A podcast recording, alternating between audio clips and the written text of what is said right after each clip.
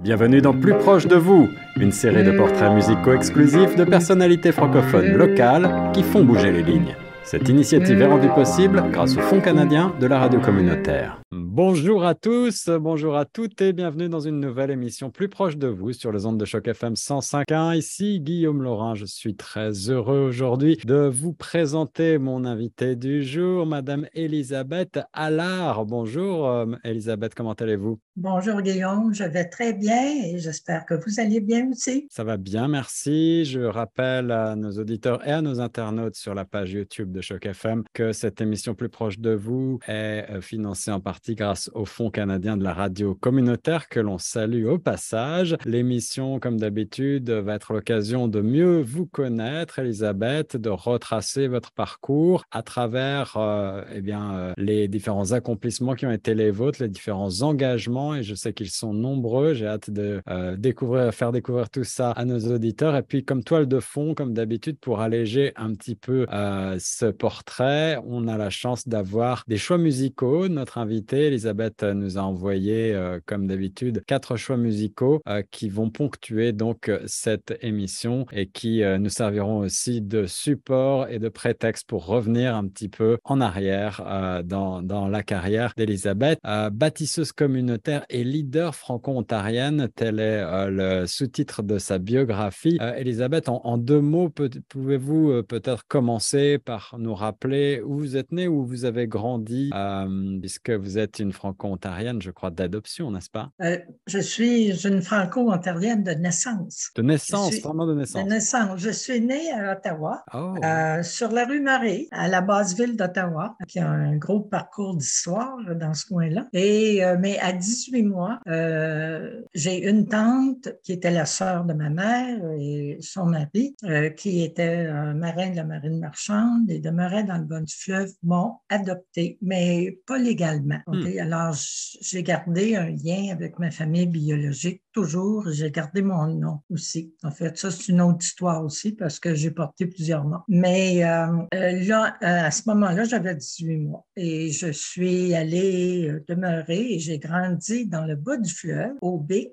un beau petit village maritime près de Rimouski. J'ai grandi là en 1950, parents que j'appelle mes parents, mes parents adoptifs.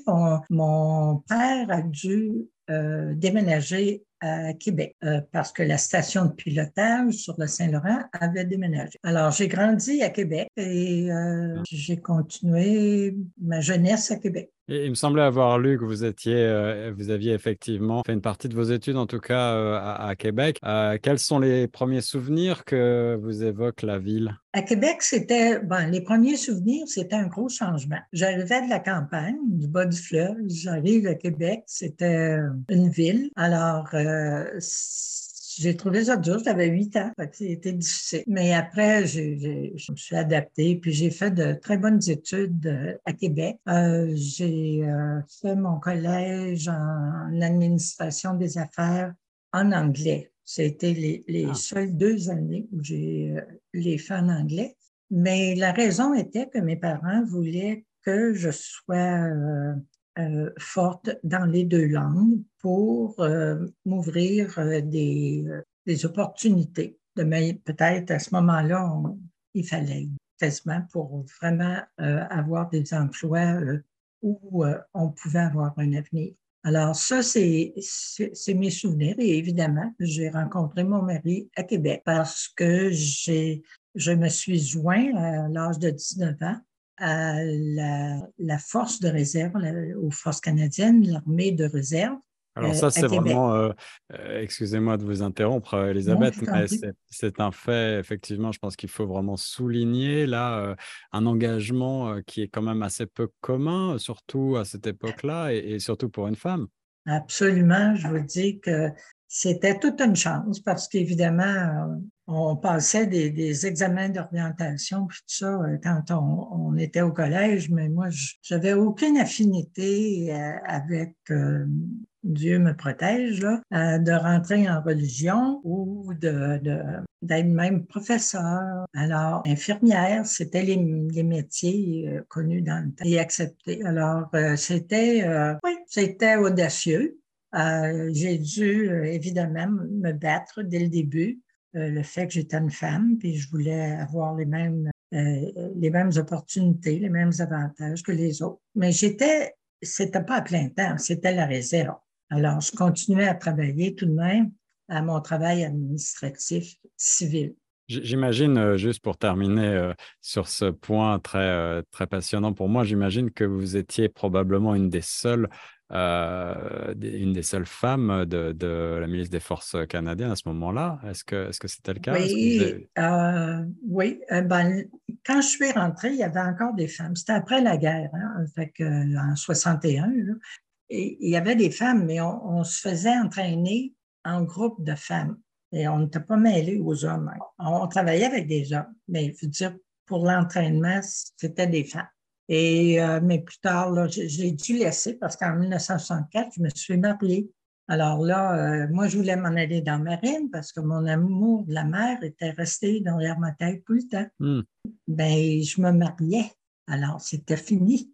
On ne prenait pas les femmes mariées, puis encore moins si vous voulez avoir des enfants. C'était l'époque. Et, pourtant, donc, vous êtes resté dans les forces euh, armées canadiennes euh, pendant quasiment toute euh, une grande partie de votre carrière en tout cas. Euh, mais on, va y revenir. On va peut-être commencer par euh, un premier extrait musical pour rentrer dans le vif du sujet un petit peu plus et puis faire le pont entre votre histoire et le présent. Vous avez choisi Félix Leclerc, un classique avec Moi mes souliers. Est-ce que vous voulez nous dire deux mots de ce choix, Elisabeth, pour commencer?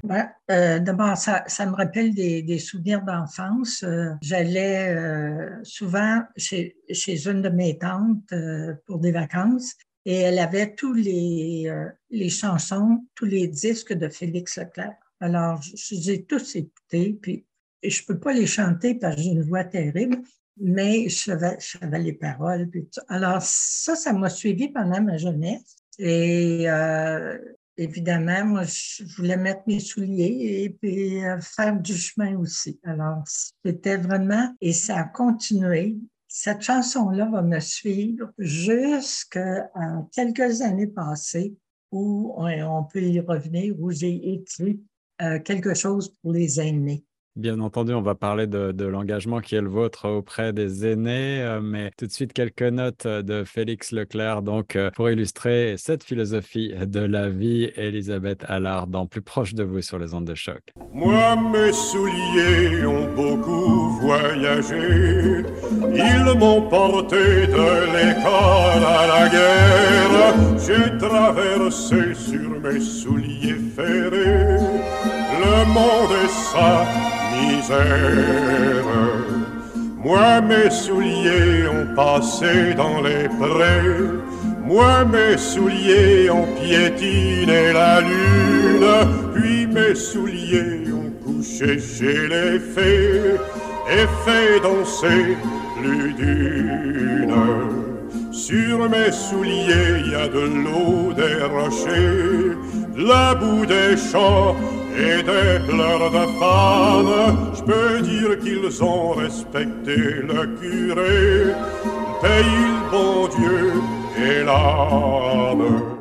Moi, mes souliers, quelques notes de Félix Leclerc. Merci pour ce premier choix, Elisabeth. C'est un plaisir de redécouvrir cette chanson, ce classique, je le disais, avec euh, euh, toujours euh, un petit brin d'humour de la part de Félix Leclerc.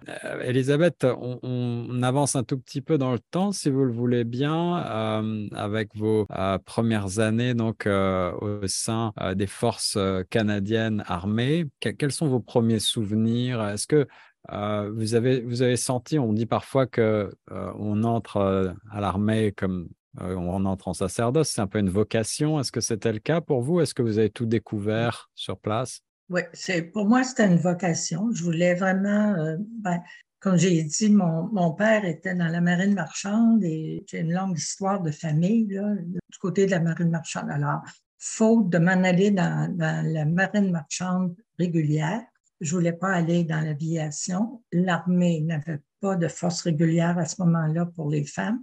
Donc, j'ai joint la réserve, la, milice, comme on dit.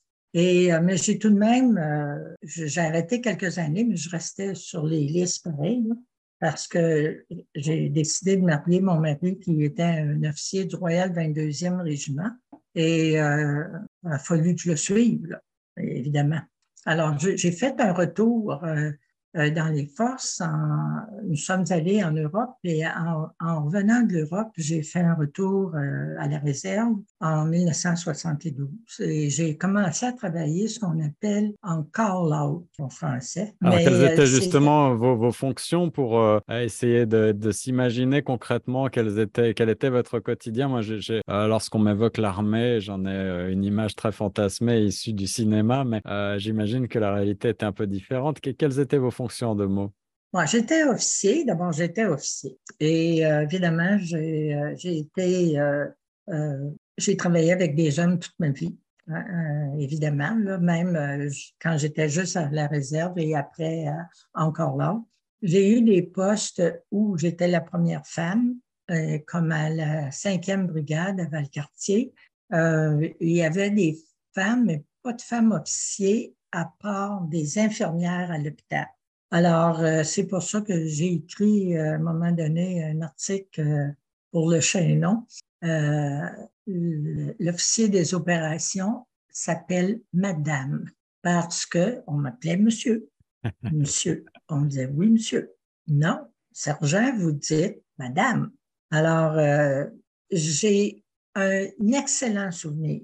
OK. Nonobstant toutes les histoires d'horreur que vous entendez aujourd'hui, peut-être que dans notre temps, évidemment, on n'avait pas de, moyens de se plaindre, mais on était peut-être plus fonceuse dans ce sens que si quelqu'un ne faisait pas notre affaire, on s'exprimait pour être poli. Et oui, ça m'est arrivé, mais j'ai pas eu d'histoire euh, d'horreur. OK? Absolument pas. Et aujourd'hui, j'ai encore des contacts avec mes euh, mes collègues du temps qui sont rendus à mon âge aussi. Alors, euh, le seul trouble peut-être que, que, je pouvais dire qu'on avait, ou le seul passe-droit, c'était des promotions. Hmm. Ça, par exemple, euh, Alors, vous avez le sentiment que là-dessus, euh, aujourd'hui, même en 2023, on parle encore beaucoup en ce moment de, patriarcat et évidemment, l'équité, l'égalité homme-femme est toujours un sujet brûlant. au gouvernement, je crois que le, cabinet Trudeau a atteint depuis, depuis 2015 la, parité et, il y a beaucoup de femmes au gouvernement, mais cette question-là de l'égalité des, salaires, notamment des pensions, etc., reste toujours euh, d'actualité. Euh, vous, en avez, souffert de cette, euh, discrimination en quelque sorte? Ben, disons, comme j'ai dit, oui, il y a des promotions. Mais moi, je me suis rendue jusqu'au grade de major tout de même. Alors, point de vue salarial, on avait le même salaire que les hommes. Quand j'étais en, contrat avec la force régulière, ce qu'on appelle call-out, si j'étais capitaine, j'avais un salaire de capitaine. J'avais été major, j'ai eu un salaire de major, comme les garçons. Mais euh, c'est vrai que même dans la réserve, euh, des fois, on, passait des promotions. Mais seulement, euh, j'ai été bien traitée. Il n'y a jamais eu de problème de, de relation d'autorité, justement, avec, avec les hommes ou de. disons que le fait que vous étiez femme officielle n'a jamais n'a jamais bloqué euh, ben, euh, je, mentirais si je disais non. Mais euh, oui, mais comme je disais tantôt, on prenait nos, notre cœur à, deux mains, là, puis on disait, écoute, tu, tu veux aller là, là ben, exprime-toi. J'ai dû le faire auprès des autorités supérieures et j'ai été bien reçue et j'ai gagné mon point. Alors, sans expliquer exactement euh, et nommer personne, mais euh, c'est ça. Alors, euh, puis après, dans les années 78, 80, puis tout ça, j'ai travaillé ici, à Ottawa, au quartier général de la Défense nationale. Et, mais tu t'arranges pour te faire respecter. Et puis, finalement, des plaintes, là, Écoutez, on en avait des civils. Là. Moi, j'étais militaire. J'avais des plaintes de civils qui euh, revendiquaient telle et telle chose. Alors, euh, le dommage d'aujourd'hui, ce que je trouve, là, c'est que justement, les jeunes, là, ils partent d'une famille, ils arrivent au collège militaire. C'est quoi le problème? on ne peut pas dire que l'armée les a endoctrinés là, déjà. Là. Ils arrivent d'une famille. Alors, je sais pas, moi, mais euh, là, après, quelques années après, oui, c'est entendu, c'est une institution qui, euh, se protège. On protégeait nos patrons, on ne les mettait pas dans l'eau chaude. Mais moi, personnellement, je n'ai jamais laissé passer de, choses euh, qui, qui, choquaient ou qui étaient vraiment euh, une situation là, problématique. Je, mettais mon pied à terre, puis je, le faisais pour moi, mais je le faisais pour mes employés.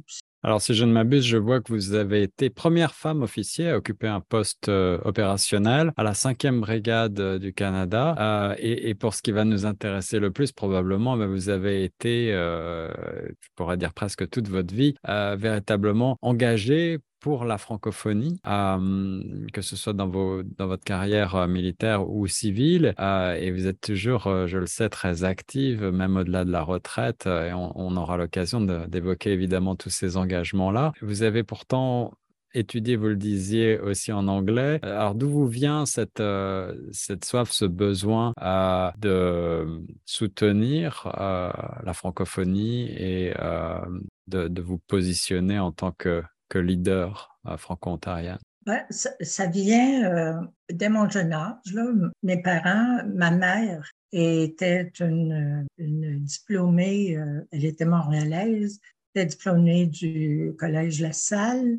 Alors, euh, elle avait étudié euh, euh, le français, elle avait étudié toutes les, ramifications de littérature, etc. Alors, déjà, ma langue, c'était ma langue et, on la respectait. Et quand je me suis mariée, on a fait la même chose avec nos enfants. On a dit, à la maison, on parle français, mon mari était francophone, alors, euh, évidemment.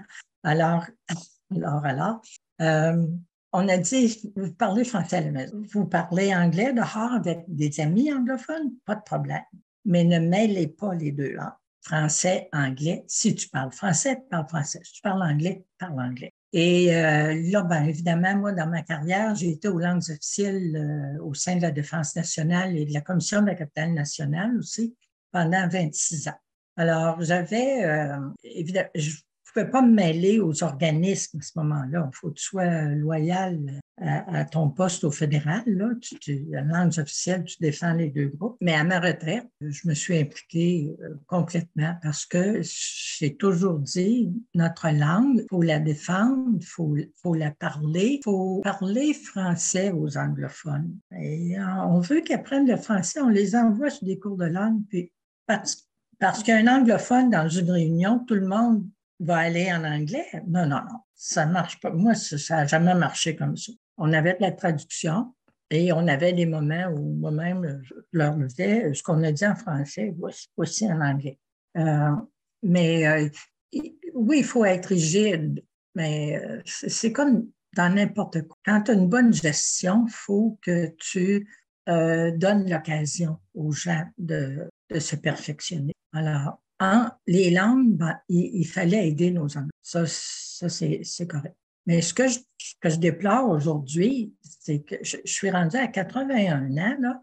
on est en 2023 et on entend encore les mêmes excuses pour la non-publication de choses en français on va revenir sur cette, euh, sur cette vie de revendication et, sur euh, l'importance euh, de continuer le combat. Mais vous évoquez tout à l'heure, Elisabeth, le souvenir de vos parents et, justement de la pratique du français à la maison. souvenir d'un vieillard, c'est le titre du deuxième extrait que vous nous proposez. Patrick Normand, est-ce que vous voulez nous dire quelques mots là-dessus? Ben, ça m'a toujours touché parce que, en plus de la francophonie, euh, le vieillissement, euh, c'est un fait de la vie. Euh, j'ai vu mes parents vieillir, mais pas, pas assez. Ma mère est décédée à l'âge de 61 ans. Ah oui, c'est très jeune. C'est hein. très jeune. mais j'ai toujours aimé philosophie. Je ne suis, pas tellement une femme de. j'ai été jeune puis j'ai aimé le rock and roll aussi, mais seulement j'aime beaucoup les, la, musique, les paroles philosophiques qui te donnent un sens. Alors, ça, c'est en vieillissant, là, je, me, je me suis basée sur cette chanson-là pour dire, ben écoute, les années passent, les années augmentent, écoute ça, puis euh, tu vas savoir où aller. Alors, un extrait de Patrick Normand tout de suite, Souvenir d'un vieillard sur choc. Petits enfants, jouez dans la prairie, chantez, sentez le doux parfum des fleurs. Profitez bien du printemps, de la vie. Trop tôt, hélas, vous verserez des pleurs. Quoique bien vieux, j'ai le cœur plein de charme. Permettez-moi d'assister à vos jeux pour un vieillard outragé, plein de larmes, auprès de vous. Merci pour ce choix, Elisabeth Allard, toujours avec nous dans Plus proche de vous. Euh, on va aller vers euh, bientôt vos engagements, notamment pour euh, la Fédération des aînés retraités, parce que ben, cette chanson nous, y fait un petit peu penser.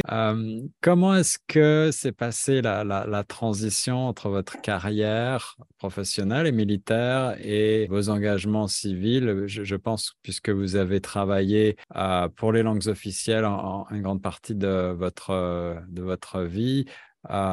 c'était, est-ce que c'était une transition naturelle? Est-ce que, est-ce que vous avez rencontré des nouvelles personnes? Est-ce que, qu'est-ce qui vous a poussé finalement? Quel a été l'élément déclencheur qui vous a poussé à, partir faire ces nouveaux engagements, à partir vers cette nouvelle carrière, entre guillemets? Ben, Disons du passage à mes contrats militaires à vraiment à 55 ans, il a fallu que je sorte et passer euh, du côté civil, mais j'étais tout de même dans le même ministère. Ça, c'était, ça n'a pas été difficile. Mais euh, lorsque j'ai pris ma retraite en 2003, euh, j'avais 61 ans et je l'ai pris parce que j'avais des petits-enfants et je voulais faire partie de leur vie. Alors, c'était une décision euh, réfléchie. Euh, oui, j'aurais pu rester parce que justement, on nous gardait les fonctionnaires encore plus longtemps.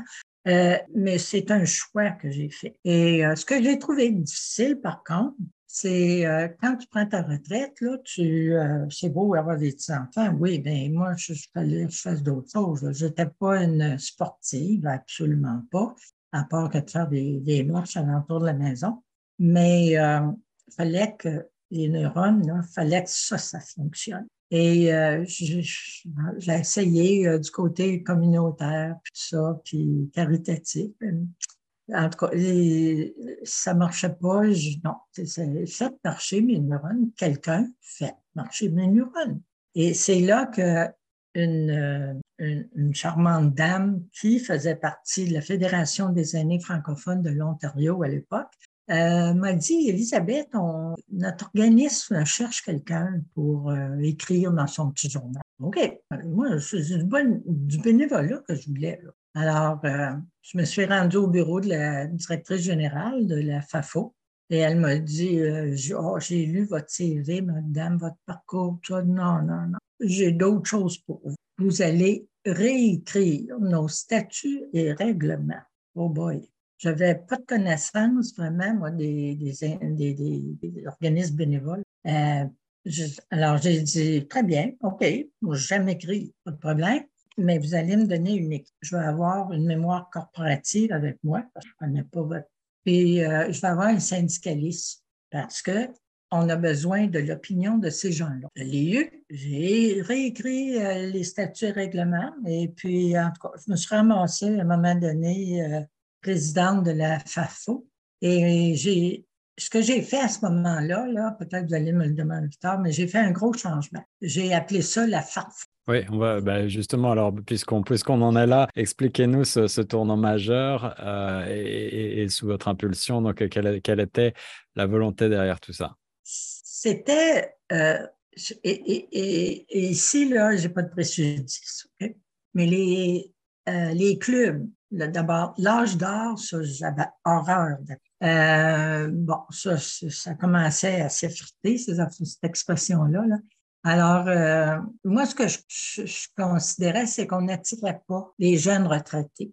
Ils pensaient tous que, ah, c'est tous des petits vieux qui jouent à pétanque, puis euh, euh OK. Puis, euh, fait que là, il faut, mettre le mot retraité en quelque part. Fait qu'on l'a mis dans le titre. Les aînés, hmm, ils ont eu de la misère à l'avaler. Les plus vieux du temps, évidemment, c'est un gros changement. Ben, ils se sont habitués. Et puis, euh, on en a fait aussi, on a ajouté un, aspect de membre individuel. si tu veux faire partie d'un club d'aînés, tu peux entrer, rencontrer la mission, la cause, puis tout ça, comme individu. Fait que ça, ça, en tout cas, ça a passé, puis ça existe encore aujourd'hui, et ça va très bien. Euh, vous avez euh, pour philosophie, entre guillemets, que vieillir est un art. On a mmh compris euh, votre attachement à, ce concept, je pense, comme vous l'avez très bien expliqué, avec votre engagement à la Fédération des aînés retraités francophones de, l'Ontario. Vous avez été présidente assez, assez longtemps. vous été vice-présidente aussi de la Fédération des aînés francophones du Canada. Et j'ai été présidente. Hein et présidente ensuite.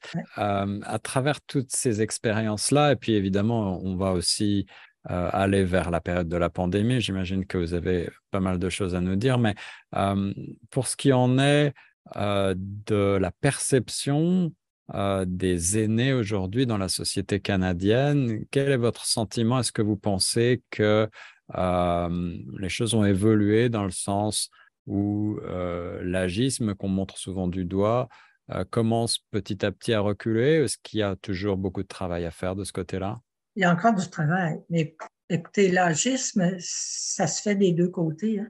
Alors, euh, comment de fois on, voit personne de notre âge dire euh, Ah, Seigneur, j'ai manqué de me faire frapper, mais c'était un jeune qui était au volant. Bon, c'en est de l'agisme. Ça marche des deux côtés. évidemment, quand j'ai écrit la brochure Vieillir est un art, euh, puis je l'ai ici, là, euh, c'était euh, justement pour, pour, donner un coup de pouce aux aînés, pour, pour rire de nous un petit peu, OK? Et qu'on prenne conscience qu'on on passe une époque là, qui, qui, qui est critique, puis que c'est bien de valeur, mais il faut accepter beaucoup. Alors, c'est pour ça que j'ai divisé ça en 12 heures. Puis là, c'est de l'humour, évidemment, pour faire rire mes aînés. Et savez-vous que ça a pris, il n'y a, pas eu de pas eu de mauvais commentaires. Il n'y a pas eu de rejet, il n'y a pas eu de rejet sur le, sur le pamphlet. Non, pas du tout. Euh, en fait, on l'a publié. Euh, la première fois où j'ai publié, où j'ai présenté ça, c'était à, Sudbury, lors du 30e anniversaire euh, de notre organisme à ce moment-là. Non, puis aujourd'hui encore, j'en donne des présentations, euh, soit dans les clubs d'aînés ou. Euh, mais là, j'essaie de pousser ça pour que qu'on le fasse devant des jeunes. Parce que l'intergénérationnel, ça, c'est primordial à un bon vieillissement, puis euh, à l'éducation de la jeunesse. Mais qu'est-ce qu'on peut faire justement euh, en tant qu'organisme communautaire, euh, une station comme Choc FM, évidemment, est, très à l'écoute et très impliquée dans ces questions-là. Euh, notre but, c'est de donner la voix à tous les francophones, quel que soit leur âge, mais on se rend bien compte que parfois, effectivement, il y a des fossés qui se créent entre les générations. en tant que société, qu'est-ce qu'on qu'est-ce qu'on peut faire concrètement? Est-ce que vous avez des recommandations pour que les générations travaillent de concert, se parlent davantage, se connaissent, se comprennent et euh, eh bien, bénéficient aussi de l'expérience, de l'histoire euh, des, aînés. Absolument. Euh, en fait, j'ai participé à certains projets avec des écoles, avec des paroisses, où on interchangeait avec un jeune sur différents sujets. Un, qui était, qu'on entend pas mal moins, c'est un sujet religieux, de dire pendant l'Avent, à la paroisse Saint-Joseph, ici à Orléans, on a eu des jeunes qui euh, ont posé des questions euh, euh, à des aînés. moi, ma, jeune, qui me puis on ne se connaissait pas, là. On ne savait même pas qui on était, mais on correspondait. Elle, elle m'a demandé c'était quoi l'endroit dans l'Église qui me tenait le plus à cœur? C'est un, un, jeune. Alors, il faut que tu sois honnête et que tu le dises, puis tant mieux si tu en as un, tu es capable de l'expliquer. Puis moi, j'ai eu une bonne expérience. D'autres, c'est du côté des, euh, des professions aussi. L'interaction avec les jeunes, les femmes de notre âge, par exemple, euh, euh, comme, comme, on vient de dire, là, quel parcours vous avez fait, madame, puis qu'est-ce qu'aujourd'hui on peut faire, qu'est-ce qui est acceptable, qu'est-ce qui n'est pas acceptable? L'autre chose, la technologie, alors j'allais y venir justement, et puis ah! avec la, avec la pandémie, on va peut-être en parler un tout petit peu, mais euh, la, technologie, est-ce que vous avez le sentiment qu'elle rapproche un petit peu les générations, qu'elle permet de, d'émousser les différences, les, incompréhensions qui peuvent exister? Oui, parce que euh, mais il faut que l'aîné soit prêt à apprendre. les aînés ne sont, sont, pas parfaits non plus. Hein? Alors, euh, mais il faut qu'on, justement, et ça, ça fait partie de mon vieillir est un art, accepter qu'on n'est pas capable de faire quelque chose ou on doit apprendre, on doit suivre la société. Moi, c'est ma petite fille de 9 ans, là, elle n'a plus 9 ans maintenant, elle a 17 ans, mais à 9 ans, elle m'a montré des choses, là, sans si j'avais un problème, c'était meilleur qui m'aidait. Alors, euh, euh, on apprend d'eux. Par contre, quand ils disent euh, grand-maman, là, tu as fait telle affaire dans ta vie, mais euh, c'était-tu correct? Ou grand-maman, tu n'as jamais été mal commode? Ben voyons, si tu veux, attends, on a lu des histoires de jeunesse, nous autres. Tu la société aujourd'hui, là, elle ne vient pas d'éclater.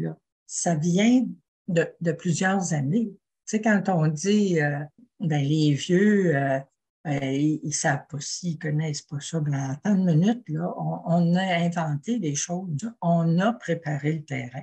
c'est bon que chacun puisse avoir la parole à un moment donné. C'est pour ça qu'il y a des tables rondes, des, des programmes intergénérationnels, il en avoir. Aux écoles, et aussi pour bénéficier, faire bénéficier de la, la, transmission de la mémoire euh, euh, à travers les générations et, et, de, et de, cette histoire-là qui euh, est souvent une histoire orale qui peut se, se, perdre aussi si on ne donne pas la chance aux personnes aînées de la, de la transmettre directement.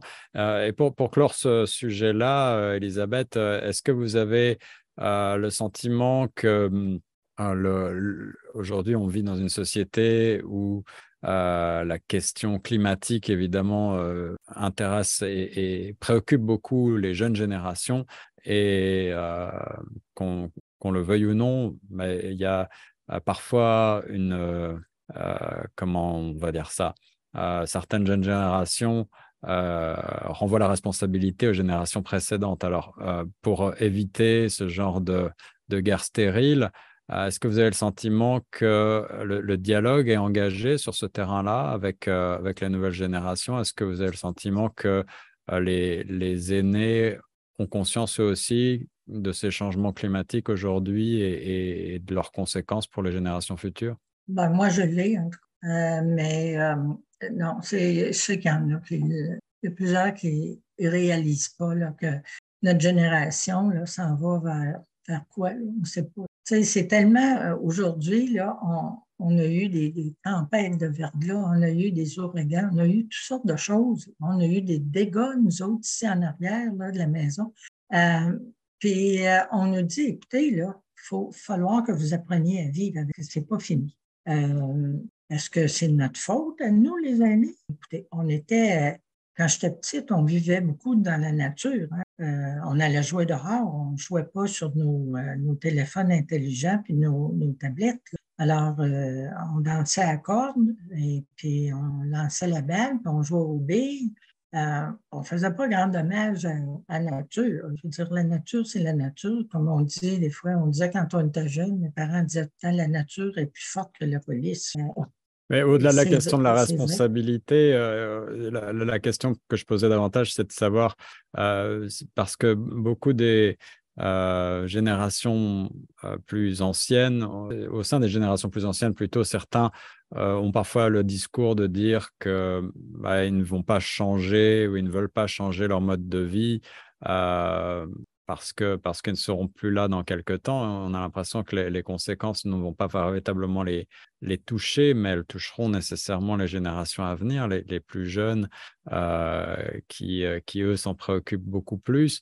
Et, c'est là-dessus qu'il y a parfois euh, comme une, incompréhension. Là, on a ce, terme de boomer qui a été utilisé un petit peu comme une insulte par des plus jeunes générations, probablement à tort, mais on a bien vu qu'il y avait cette, espèce de euh, crispation générationnelle autour de ces questions euh, de, climat, et c'est la raison pour laquelle je vous posais cette question-là.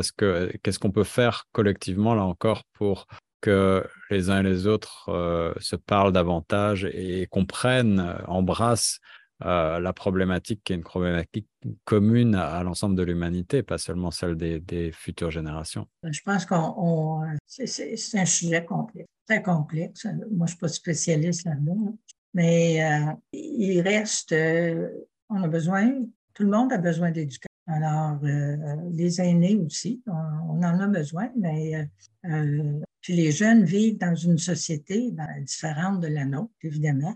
Mais au moins, à l'environnement, on prend, soin de notre environnement en général.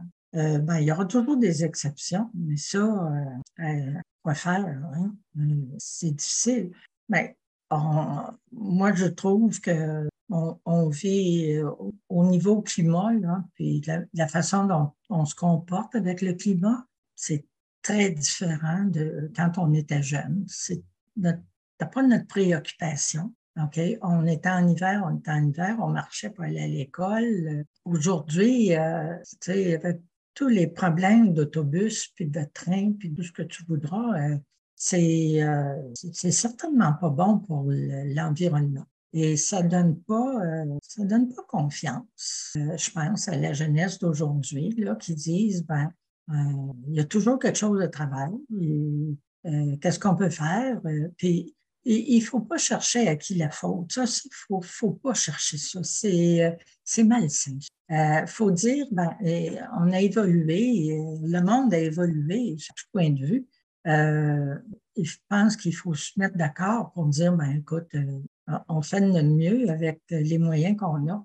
Mais de, jeter le blâme que, sur qui que ce soit ou quoi que ce soit, euh, je reviens à dire, la nature est forte. Et euh, il y a tellement de phénomènes qui se promènent au-delà de nos connaissances que c'est non, c'est pas une bonne façon de voir les choses, de mettre le blanc d'eau, de chercher à mettre le Elisabeth Allard, le troisième extrait que vous nous proposez euh, pour marquer une courte pause, c'est René Simard avec euh, L'Oiseau.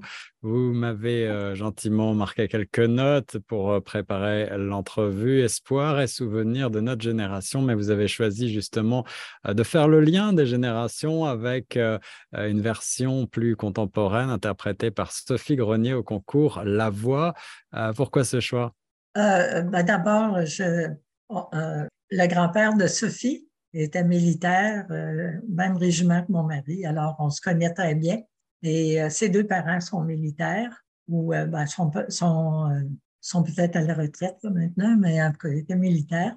Et évidemment, j'ai suivi son parcours jusqu'à elle arrive à, la finale à la. Alors, j'ai trouvé, puis ça, ce sont les paroles de Sophie elle, a dit juste euh, quand on lui a demandé pourquoi elle avait choisi cette chanson-là. Elle a dit, ben, ça, me rappelle euh, mon enfance. J'ai été élevée par des militaires, par des parents qui étaient souvent absents. cause de leur travail, de leur profession. Alors, elle aussi, elle a fait le lien avec le départ de l'oiseau et puis, etc., le reste de la chanson. Alors, moi, ça, ça m'a touché beaucoup parce que j'ai dit, ben, même comme femme de militaire, euh, mon mari était parti souvent aussi, puis mes enfants ont subi ça. Alors, j'ai trouvé que le choix de cette, euh, cette jeune femme-là a été tellement positif, malgré bon, les séparations, toutes les choses, et qu'elle avait choisi. Alors, moi, ça, ça m'a, dernièrement, ça m'a touché énormément. Alors, une résonance très personnelle pour euh, cette version de l'oiseau euh, par euh, Sophie Grenier sur les ondes de choc. Merci. Mais l'oiseau, l'oiseau s'est envolé et moi jamais je ne le trouverai. J'ai vu l'oiseau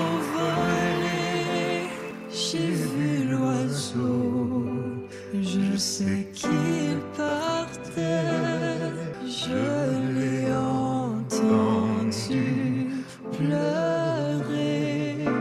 Elisabeth Allard, toujours avec nous dans Plus proche de vous. On arrive à la dernière partie euh, de ce portrait. Elisabeth, euh, vos engagements ont été euh, marqués par de nombreuses reconnaissances. Peut-être que j'aurais dû préciser qu'avant de prendre votre retraite, vous étiez la directrice des langues officielles pour le ministère de la Défense nationale. C'est bien ça? Mhm, C'est bien ça.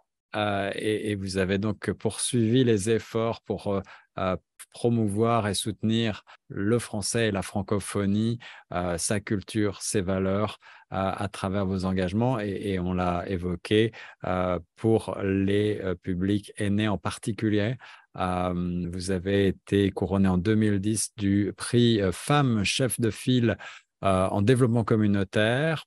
En 2012, vous avez reçu la médaille du jubilé de diamant de la reine Elisabeth II en reconnaissance de la passion et du dévouement démontré et de l'impact positif de votre contribution en Ontario et au Canada.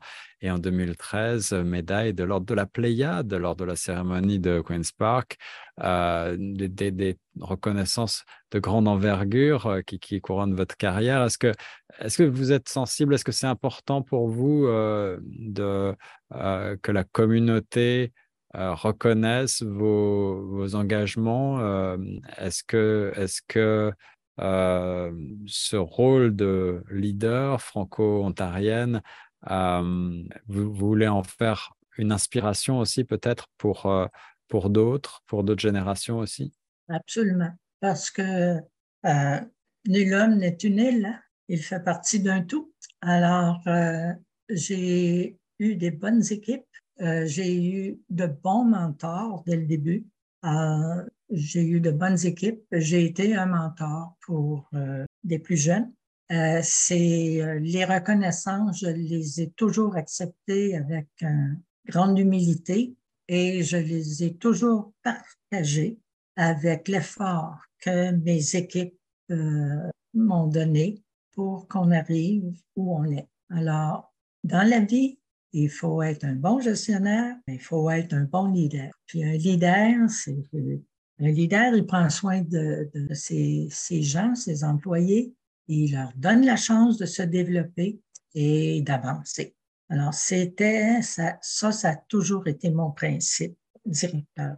On, a vécu évidemment, euh, nous autres franco-ontariens, euh, des hauts et des bas ces dernières années euh, avec euh, bah, les, les, événements de 2018 et puis le sursaut qui en a suivi, le mouvement de la résistance. Que, quelle est votre vision globale sur la, la, progression de la cause franco-ontarienne, vous qui avez été engagé en son sein pendant si longtemps? Est-ce que vous avez le sentiment qu'aujourd'hui, avec euh, l'apport des populations immigrantes venues de partout dans le monde et la forte croissance de régions comme la nôtre à Toronto, euh, vous êtes confiante sur l'avenir de la francophonie malgré peut-être euh, des, des, chiffres qui, dans les faits, ne sont peut-être pas aussi engageants que ce qu'on pourrait espérer? Bah, écoutez, de dire que c'est pas inquiétant, là, je mentirais.